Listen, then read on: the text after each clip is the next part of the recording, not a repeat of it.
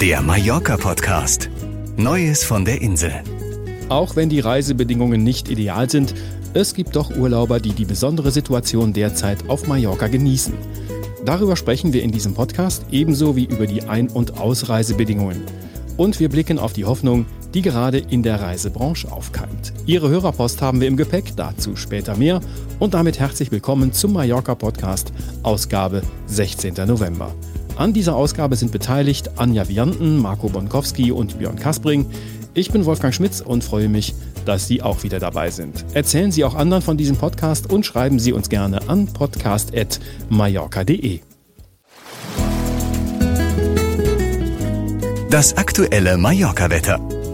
Auf der Sonneninsel Mallorca zählt der November eigentlich zu den tristen, trüben und meist nassen Monaten.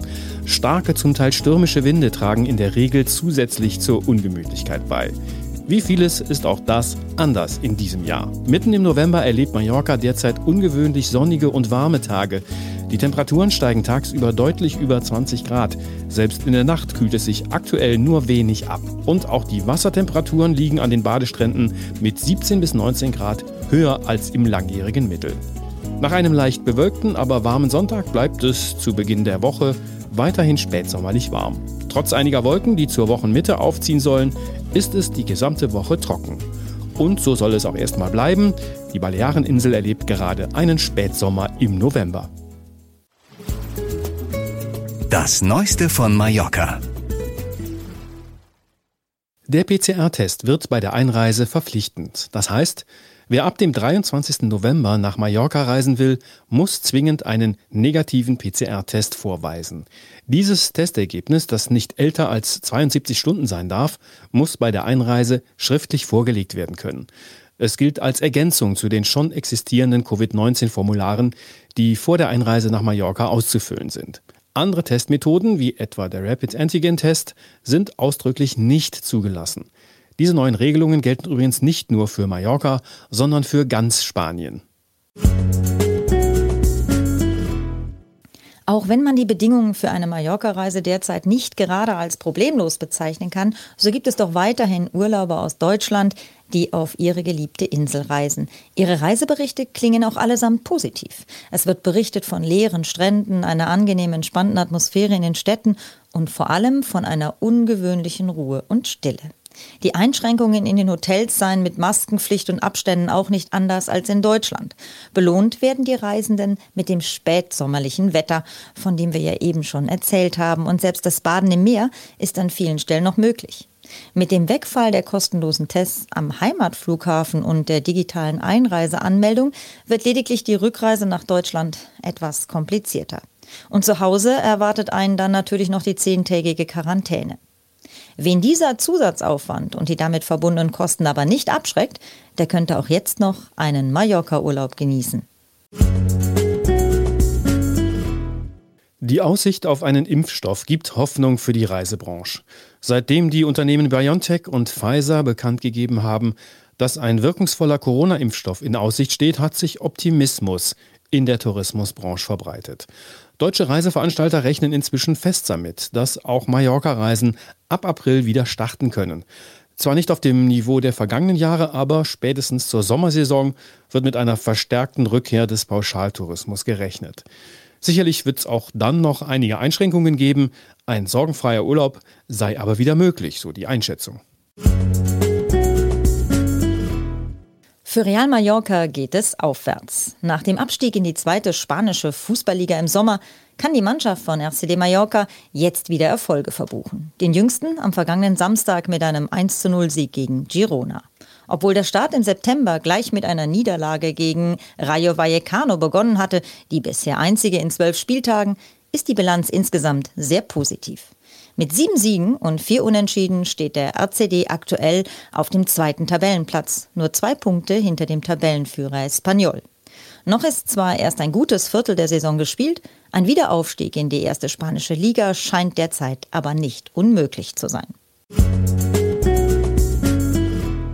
Corona, Corona, Corona. Auch im November scheint es nur ein Thema zu geben, die anhaltende Pandemie mit den immer noch hohen Fallzahlen. In Deutschland genauso wie auf Mallorca. Aber es gibt Hoffnung. Marco Bonkowski. Die Hoffnung darauf, dass schon bald wieder von normalen Jahren gesprochen werden kann, wurde in den letzten Tagen gestärkt. Einerseits gingen die Infektionszahlen erstmalig seit Mitte Oktober wieder leicht zurück. Damit liegen sie nur noch halb so hoch wie zum Höchststand, der im August erreicht wurde. Auch der R-Wert liegt seit letztem Donnerstag wieder unter der wichtigen Grenze von 1. Ein weiterer Hoffnungsträger ist die Nachricht, dass schon bald ein Impfstoff zugelassen werden könnte. Sie trieb nicht nur die Aktienkurse der Airlines und großen Reiseveranstalter sprunghaft nach oben, auch die vielen Hotelbetreiber, die seit Monaten auf diese Nachricht gewartet haben, planen nun bereits intensiv für das kommende Frühjahr. Läuft alles nach Plan, sollen bereits im April die Urlauber wieder zahlreicher nach Mallorca kommen. Ob und wie sich die Insel bis dahin verändert haben wird, werden die kommenden Wochen zeigen. Fest steht, dass die gesamte Tourismusbranche wieder voll durchstarten will. Und das Reiseziel Mallorca ist und bleibt ein wichtiger Faktor. Sollte hier frühzeitig eine Art von Normalität erfolgreich sein, wird die gesamte Reisebranche davon profitieren. Mallorca im Fernsehen. Wie Corona die Trauminsel Mallorca verändert. So heißt eine Folge der Sendereihe Kritisch Reisen. In den vergangenen Jahren gingen auf Mallorca Menschen dafür auf die Straßen, dass die Insel den Tourismus stärker einschränken sollte. Die Kapazitäten waren erschöpft. Zu viele Urlauber drängten sich an den Stränden, den Hotels und am Flughafen. In diesem Jahr zeigt sich ein komplett anderes Bild und wieder demonstrieren die Menschen, die nun um ihre Existenz bangen. Die Reportage zeigt, wie sich Mallorca in nur wenigen Monaten komplett verändert hat. Am Samstag, 21. November, im HR-Fernsehen um 21.45 Uhr. Ihre E-Mails an uns. Im letzten Mallorca-Podcast haben wir uns mit dem Thema beschäftigt, wann und wie die kommende Saison auf Mallorca starten könnte. Und vor allem damit, wie sich die Krise auf einen möglichen Saisonstart auswirken wird.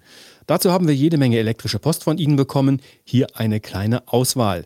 Jürgen Weber meint, Urlaub unter den Bedingungen der AHLC-Regeln macht überhaupt keinen Spaß. Denn das hat man auch zu Hause, also kein echter Urlaubswert.